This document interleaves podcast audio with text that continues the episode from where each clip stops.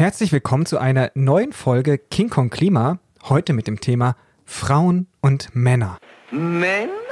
Wir machen uns überhaupt nicht aus Männern. Oh, wir würden uns mit Männern niemals abgeben. Diese schrecklichen, haarigen Biester, die alles antatschen müssen. O- o- Und dabei wollen sie alle nur dasselbe von einem Mädchen. Hm.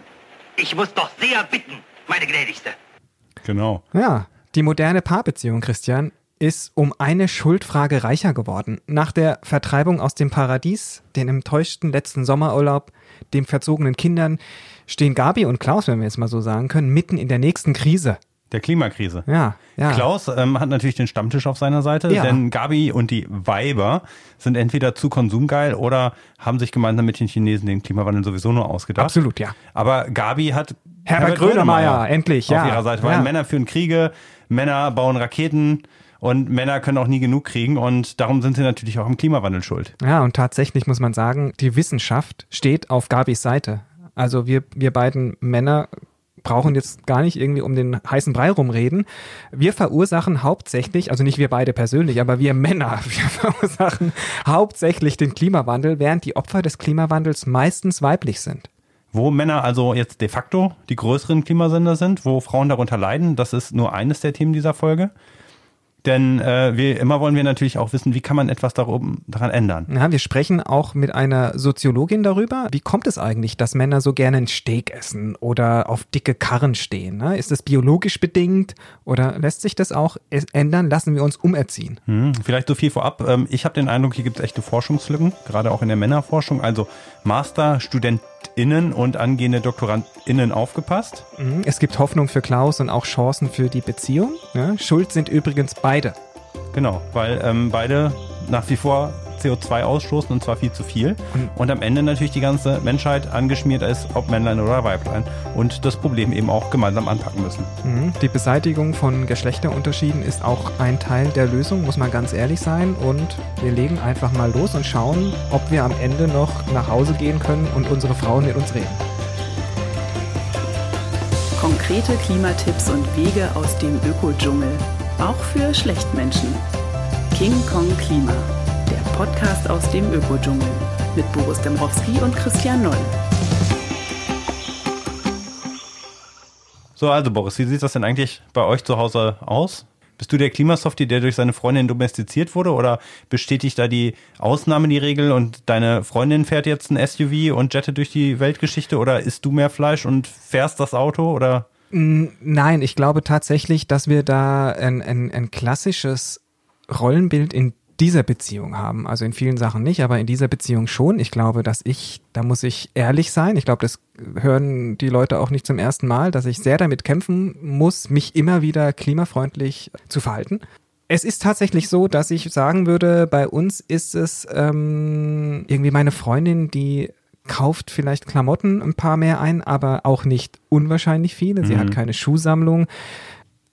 Meine Freundin weiß, dass ich hochgradig anfällig bin für Nerd-Themen, also solche Comics sammeln. Der Gaming-PC. Na, Gaming-PC nicht, aber all, also wirklich so Sachen irgendwie so. Ähm, sie hat tatsächlich vor mehreren Wochen hat sie ein heimliches Lego-Lager von mir unter dem Bett ausgehoben. Da Die muss- verbrauchen aber keinen Strom, das ist doch in Ordnung. Das ist Oder- erstmal oder nicht- kaufst aber- du dir ständig neue? Ja, es ist Konsum. Konsum. Okay, okay. Konsumthema. Also ja, ähm, da musste ich Rede und Antwort stehen ähm, in der Küche, ähm, wo die Dinge herkommen, weil tatsächlich kein Kindergeburtstag oder so anstand und ich mich nicht rausreden konnte, dass ich die schon besorgt habe. Und aber im Großen und Ganzen ähm, ergänzen wir uns da wunderbar. Wie Mhm. sieht's aber bei euch aus? ich will jetzt meine Freundin nicht schlecht machen, aber ich, ich glaube, es sieht bei uns ein bisschen anders aus, aber ich, ich bin, glaube ich, auch unabhängig irgendwie vom, vom, vom, vom Geschlechter auch einfach ein bisschen ökologischer unterwegs. Ne? Also gut, ich war jetzt auch noch nie irgendwie der große Reisefreak, äh, der irgendwie unbedingt Fernreisen machen möchte. Ähm, ich bin auch unglaublich hinterher, dass immer schön das Licht ausgeschaltet wird. Ja. Das, das ist ganz klar, aber ähm, es gibt wahrscheinlich auch Dinge, da ist meine Freundin besser unterwegs. Mhm. Also bei uns ist das Thema Konsum einfach. Ich würde mir auch gerne drei, vier neue Rennräder kaufen. Da sagt dann auch meine Freundin eher nein, anstatt dass da mein Klimagewissen nein sagt, muss ich ganz ehrlich sein. Mhm. Gut, aber so viel nur die Alltagsempirie. Mhm. Die Forschungslage ist erschreckend klar. Frauen werfen weniger weg, Frauen recyceln mehr, Frauen haben einen kleineren CO2-Fußabdruck und Männer essen vor allen Dingen auch mehr Fleisch. Und haben dann unterm Strich einen 14 bis 21 Prozent höheren Energieverbrauch. Und äh, eine ganze Menge Studien zeigt auch, woran das liegt. Liegt daran, dass es eben noch diese klassischen Rollenverteilungen gibt, äh, wegen denen dann Frauen kürzere Strecken zurücklegen, öfter mit dem ÖPNV zu Fuß und den Pkw für Strecken nutzen, wo sie dann eben andere ähm, befördern, also beispielsweise die Kinder zur Schule, zum Sport und so weiter, aber dann eben auch insgesamt weniger Kilometer im Jahr zurücklegen als die Männer. Mhm. Ich finde find es erschreckend wieder. Also tatsächlich, äh, da lese ich irgendwie, äh, als, als wäre ich ein offenes Buch. Ich habe fast das Gefühl, in unserer Beziehung bist du die Frau, nicht der Mann. Ja, aber insgesamt ist es halt eben auch so, dass dieses klassische Thema äh, mhm. Männer als Hauptverdiener und spätestens, wenn dann Kinder da sind, ähm, sich dann auch eben wieder einstellt. Mhm. Äh, aber auch unabhängig davon, es gibt Studien, die auch zeigen, dass Frauen Altruismus einen höheren Stellenwert zuweisen als Männer. Und was ist Altruismus?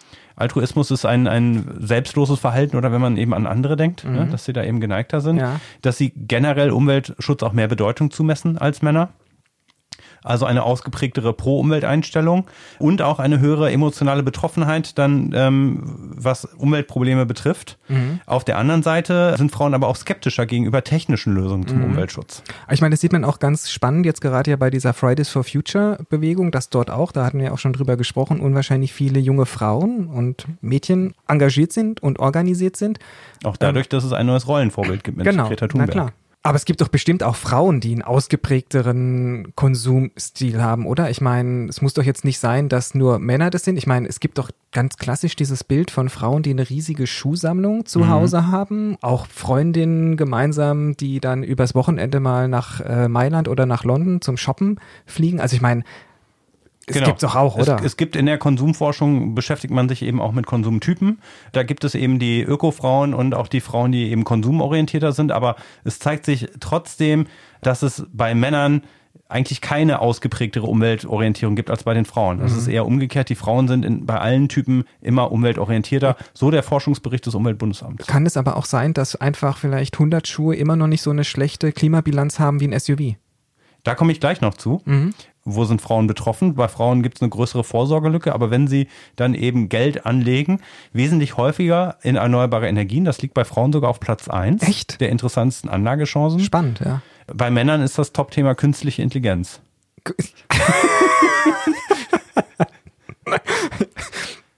Genau. So, jetzt haben wir aber eben über die Familienmodelle gesprochen, die Auswirkungen auf die Umweltbilanz haben. Und wenn wir uns jetzt mal nur Single-Haushalte angucken, ähm, auch da gibt es spannende Unterschiede. Da gab es einen Vergleich einer Studie, die Single-Männer und Frauen in Griechenland, Deutschland, Schweden und Norwegen miteinander verglichen hat. Und auch ja. da ist es, Männer verbrauchen 6 bis 38 Prozent mehr Energie als Frauen. Krass. Und das liegt nicht alleine an Gehaltsunterschieden. Also die Unterschiede im Energieverbrauch sind weit höher als die Einkommensunterschiede. Mhm. Und den höchsten Unterschied gibt es bei Verkehr. Ja. Also Männer verbrauchen hier 70 bis 80 Prozent mehr als Frauen in Deutschland. Wahnsinn. In Griechenland sogar mehr als das Dreifache, ne, wo eben das ja. traditionelle Familienbild wahrscheinlich noch mhm. ausgeprägter ist.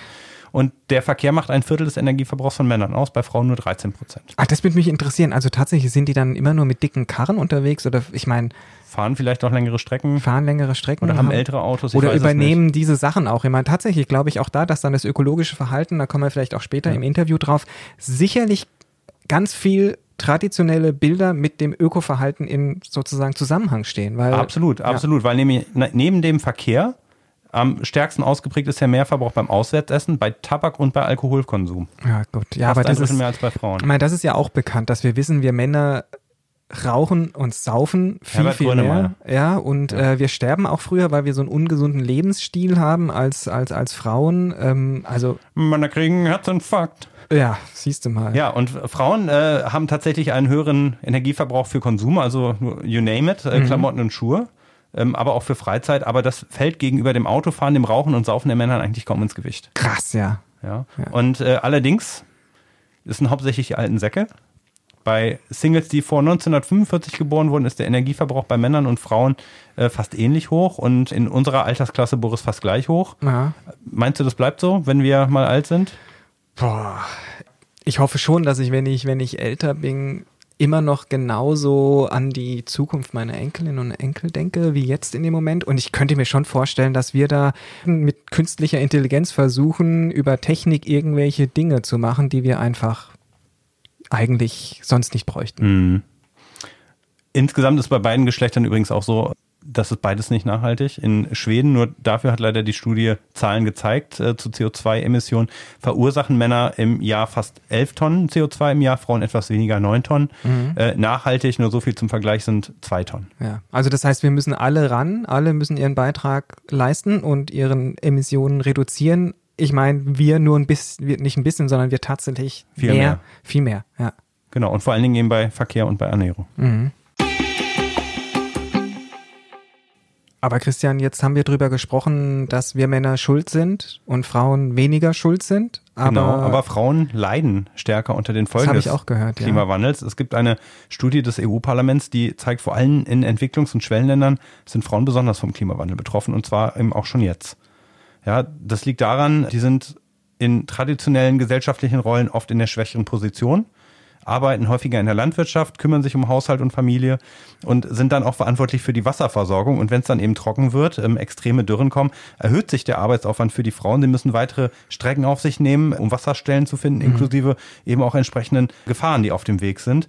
Äh, und oft ist es so, dass junge Mädchen ihre schulische Ausbildung dann abbrechen müssen, da sie hier gebraucht werden. Und die Wahrscheinlichkeit ist auch bei Frauen höher, dass sie bei Naturkatastrophen ums Leben kommen um ein Vielfaches höher als bei Männern. Das sagt die schwedische Berichterstattung im EU-Parlament, Linnea Engström, äh, und ähm, hat einen Bericht veröffentlicht, gemeinsam mit dem EU-Parlament im Jahr 2017, in dem die EU-Institutionen aufgefordert werden, die Sensibilisierung eben für diese Gender-Aspekte in der Politikgestaltung zu erhöhen.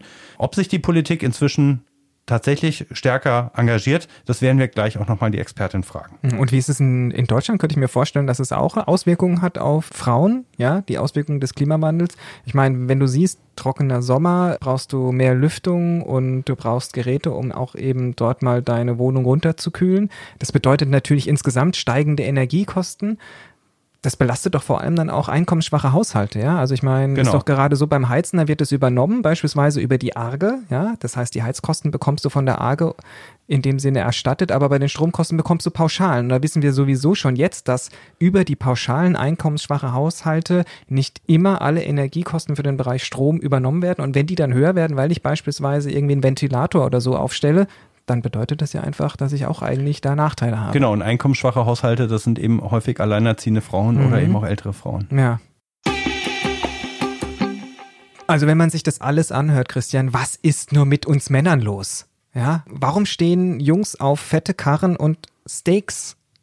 Ich meine, liegt es nur an der Werbung oder sind wir schon so geboren worden? Mhm. Ich habe mich ähm, neulich mit einer ganzen Menge Umweltpsychologinnen und Psychologen unterhalten und die Forschungslücke äh, scheint wirklich da zu sein. Man hat sich noch nicht sehr stark damit auseinandergesetzt in der Literatur, anscheinend. Ich habe aber eine interessante US-Studie gefunden äh, von einem Marketingprofessor, die sagt, dass möglicherweise Männer auch ökologische Verhaltensweisen deswegen scheuen, weil sie etwas über ihre Männlichkeit aussagen könnte. Und äh, diese neue Studie von Aaron R. Broke äh, von der Utah State University hat herausgefunden, auch in Experimenten, ja. dass naturbewusste Produkte und Umweltweisen dass die eben ähm, als weiblicher erscheinen ja. äh, im Vergleich zu weniger grünen Gegenparts. Und Männer dann tatsächlich, die gelten ja eher als unsensibel, ja, aber ja, was ihr eigentliches Männlichkeits, eigenes Männlichkeitsbild betrifft, da scheinen sie doch sehr sensibel zu sein. Mhm. Also das heißt tatsächlich, der Tesla verkauft sich nur dann gut, wenn er irgendwie wie ein Kampfpanzer aussieht. Vielleicht ist der Te Tesla als eins der Ökoprodukte dann wirklich eben ein beliebteres Ökoprodukt. Mhm. Ne? Und ich glaube, der verkauft sich tatsächlich nur die, die, die hochpreisigste ähm, Version am besten oder sowas, aber ich tatsächlich weiß ich es nicht. Aber das ist ja oft so, dass man das Gefühl hat, irgendwie so, ja, Ökomarketing. Ich weiß es auch nicht, nicht? Ja. aber wir haben ja auch das Feedback damals bekommen zum Klimakochbuch, dass das doch irgendwie sehr stark Frauen ansprechen würde und sehr weiblich ja. wirken würde. Und wir mhm. haben dann ja auch überlegt, wir Frauenversteher. Machen wir daraus nochmal eine Männerversion. Ja. Ne? Und ja, und Jan, der Koch, hat ja auch gesagt, ja, das soll dann halt nicht so, so schön dekoriert aussehen, sondern mhm. liegt da halt auch dann mal halt eben ein dreckiges Messer mit auf dem Bild. Und ne? vielleicht auch irgendwie ein Tofu-Steak, was irgendwie braun angemalt wurde, damit es wie Blutet, ein Rindsteak ja. aussieht, ja.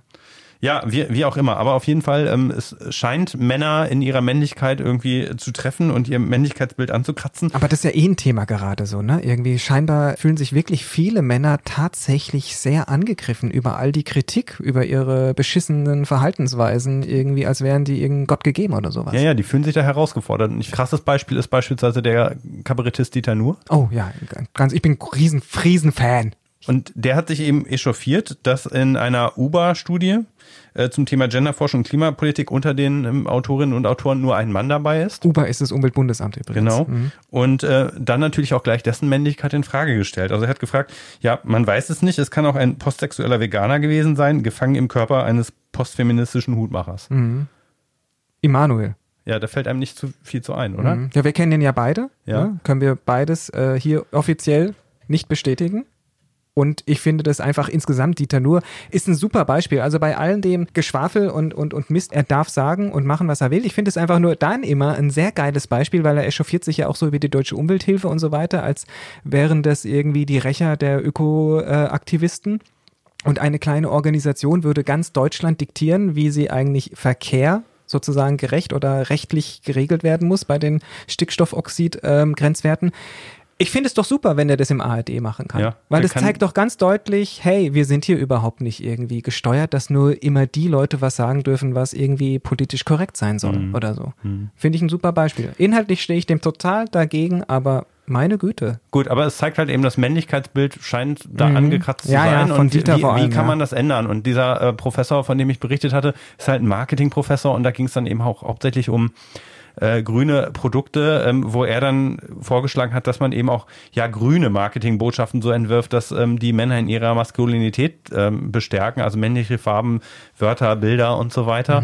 Das löst natürlich nicht das gesellschaftliche Problem. Sollten wir mal eine Forschungsgruppe mit Dieter nur machen?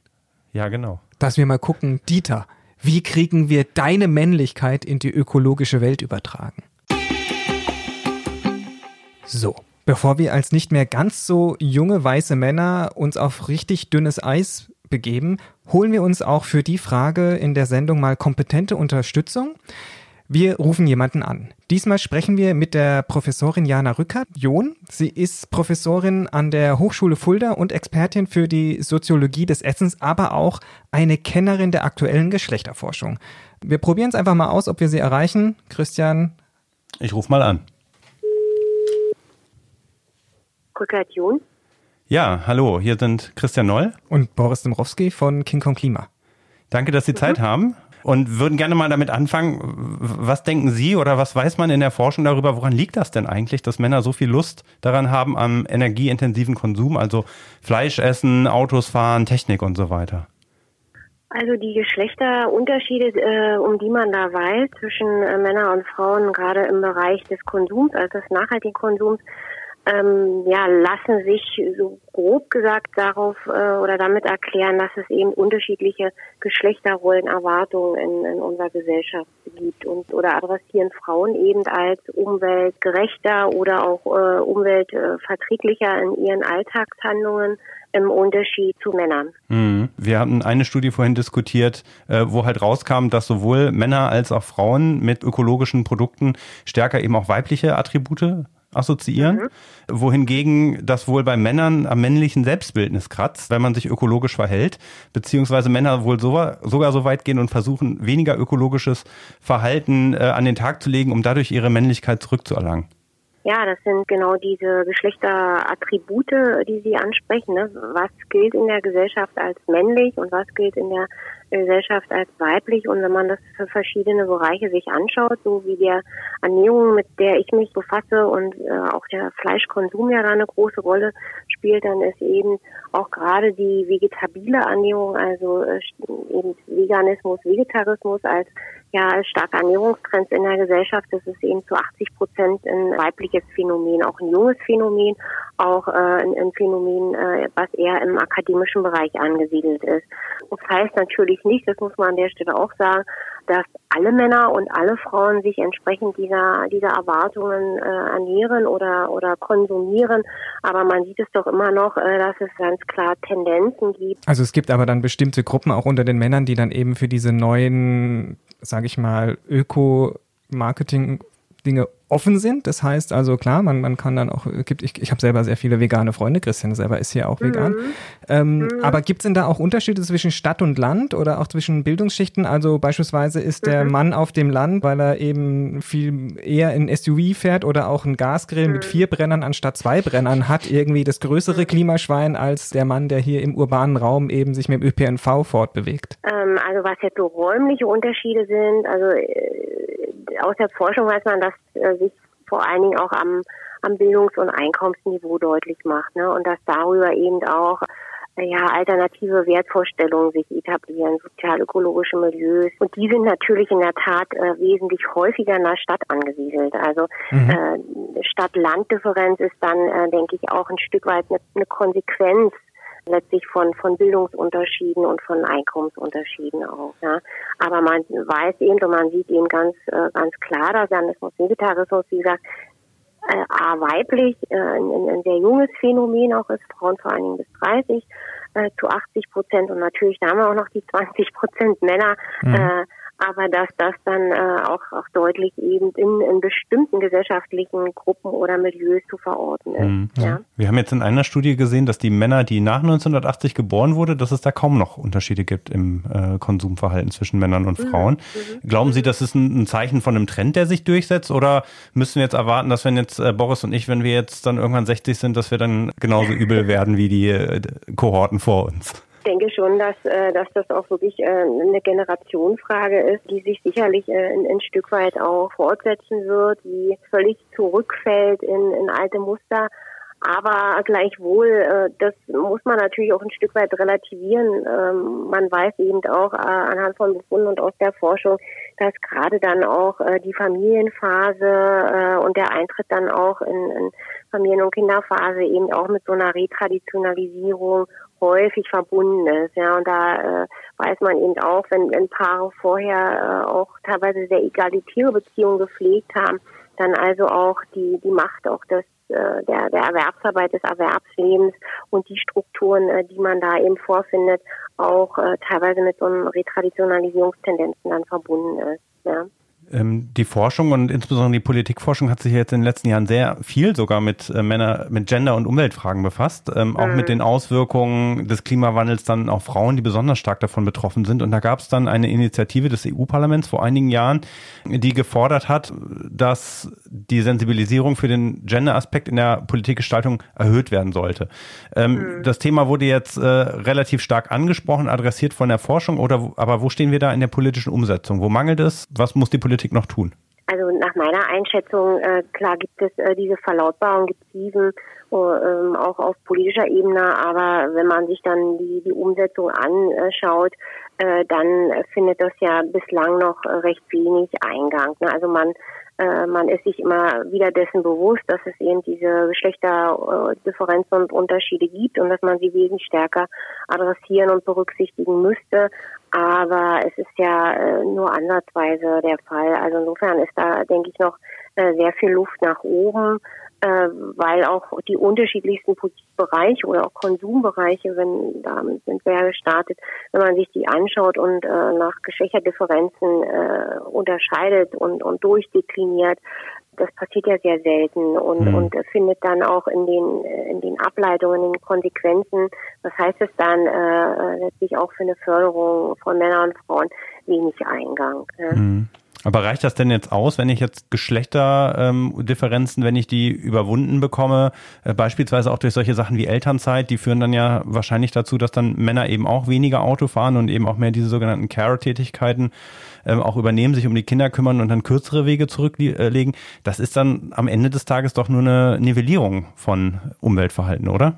Naja, äh, also ich denke, in einigen Bereichen könnte man ja sagen, wäre eine, eine Angleichung oder eine Orientierung am jeweils anderen Geschlecht äh, und vielleicht ja nicht nur Männer am weiblichen Geschlecht, sondern vielleicht in einigen Bereichen auch umgekehrt äh, schon ein, ein Schritt, den man, den man unterstützen kann und den man befürworten kann. Klar. Aber wie gesagt, was man ja dabei nicht aus dem Blick verlieren darf, ist, dass äh, sich eben aufgrund von äh, Geschlechterrollen und auch der der Frage eben geschlechtlicher Identität und Geschlechterrollenidentität sich wieder auch neue Differenzen eröffnen, ja. Und, aber, aber eine, ähm, ja. Eine Nivellierung muss es ja auch nicht unbedingt sein, oder? Ich meine, Christian, wenn jetzt ein Mann auch sechs Monate oder drei Monate in Elternzeit geht und Care-Tätigkeiten übernimmt, also sich um die Kinder kümmert, und damit ja eigentlich ein Umdenken beginnt, weil man dann einfach vielleicht ein anderes Verhalten ansonsten anlegt, heißt es ja nicht nur, weil die Frau drei Monate früher arbeiten geht, dass sie sich plötzlich wie ein Klima, männliches Klimaschwein verhält. Also könnte ja auch sein, dass insgesamt dadurch so vielleicht nicht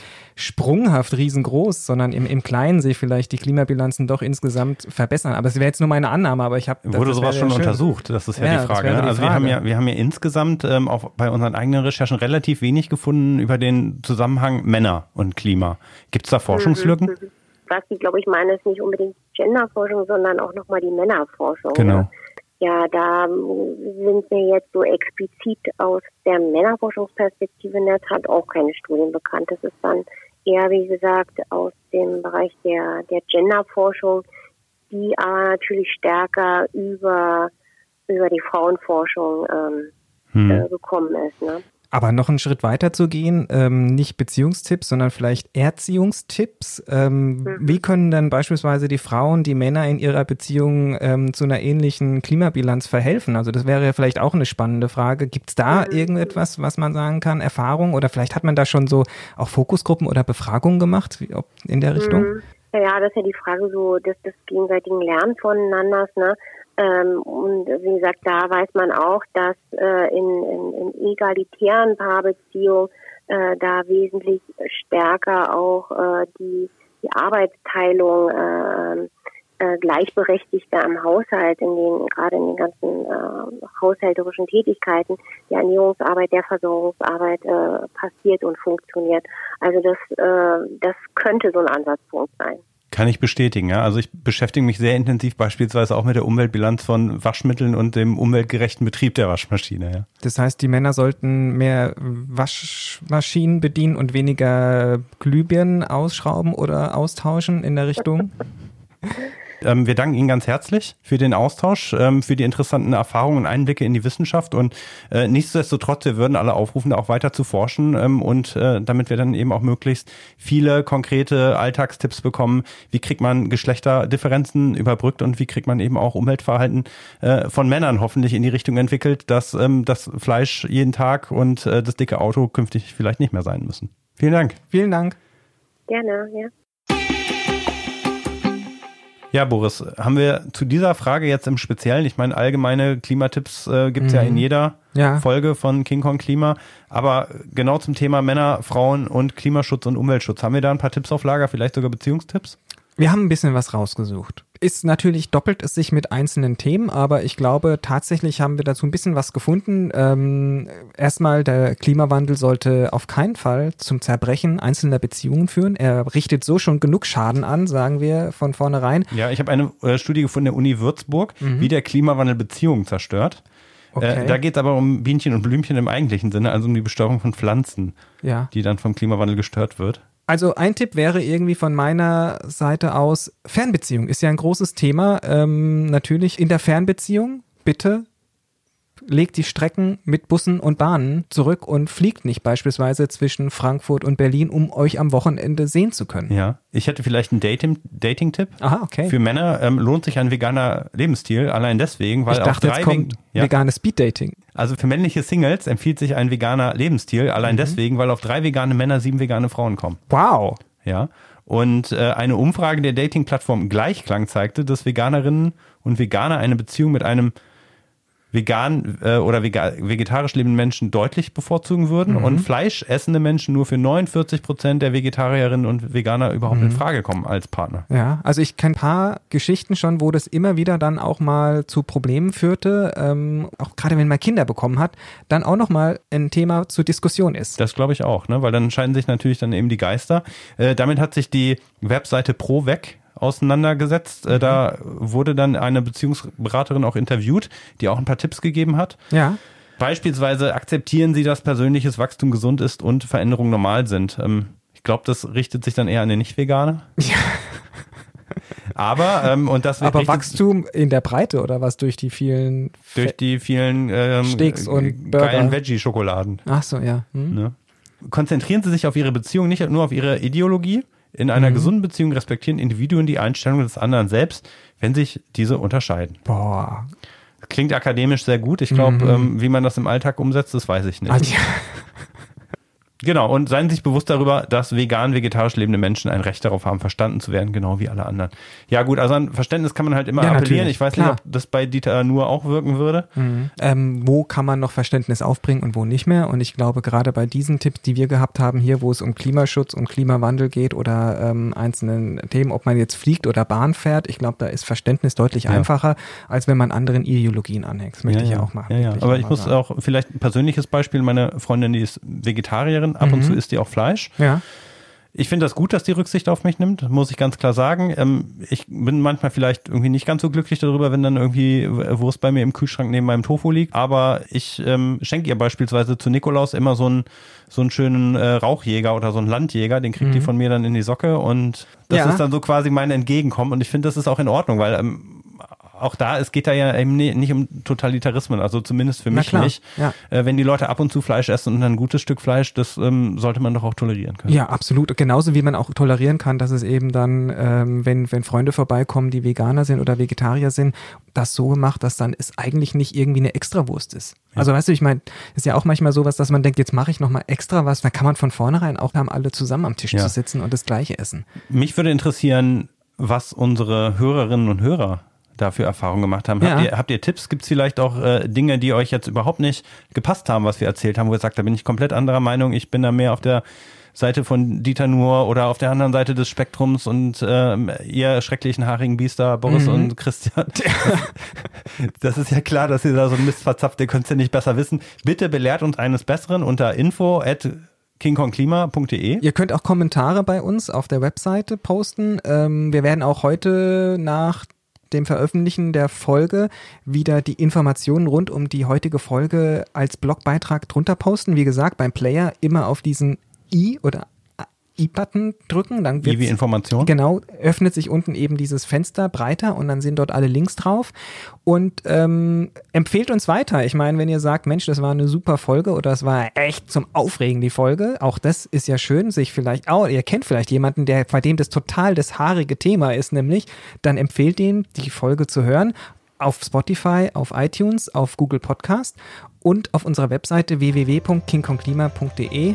Und wir freuen uns natürlich wie bisher über jede Bewertung, die ihr uns gebt. Die fünf Sterne bei iTunes helfen uns immer weiter. Bis zum nächsten Mal. Tschüss.